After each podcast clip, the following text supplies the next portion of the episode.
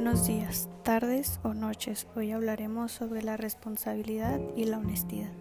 Daremos algunos ejemplos y en dónde aplicarlos.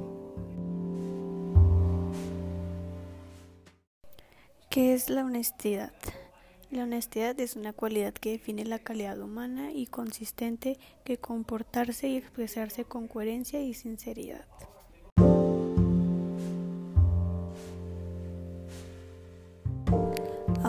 Con la responsabilidad. La responsabilidad es un valor que está en la conciencia de la persona que estudia la ética sobre la base moral. ¿Dónde se puede aplicar? Por ejemplo, ayudar a nuestros padres en la labor de la casa, al alzar nuestra cama e ir a la escuela.